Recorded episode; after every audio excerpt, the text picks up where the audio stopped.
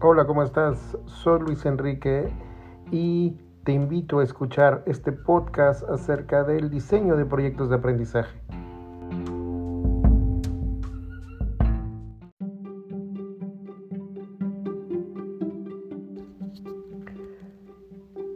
El sitio oficial creado por el Ministerio de Educación invita a conocer esta aplicación de diseño que puede colaborar con el dictado de clases es una herramienta de diseño con plantillas prediseñadas para crear todo tipo de piezas gráficas y según cuentan en la web del misterio de muy sencillo uso.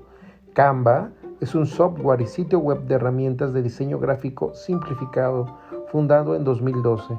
Utiliza un formato de arrastrar y soltar y proporciona acceso a más de 60 millones de fotografías y 5 millones de vectores y gráficos fuertes.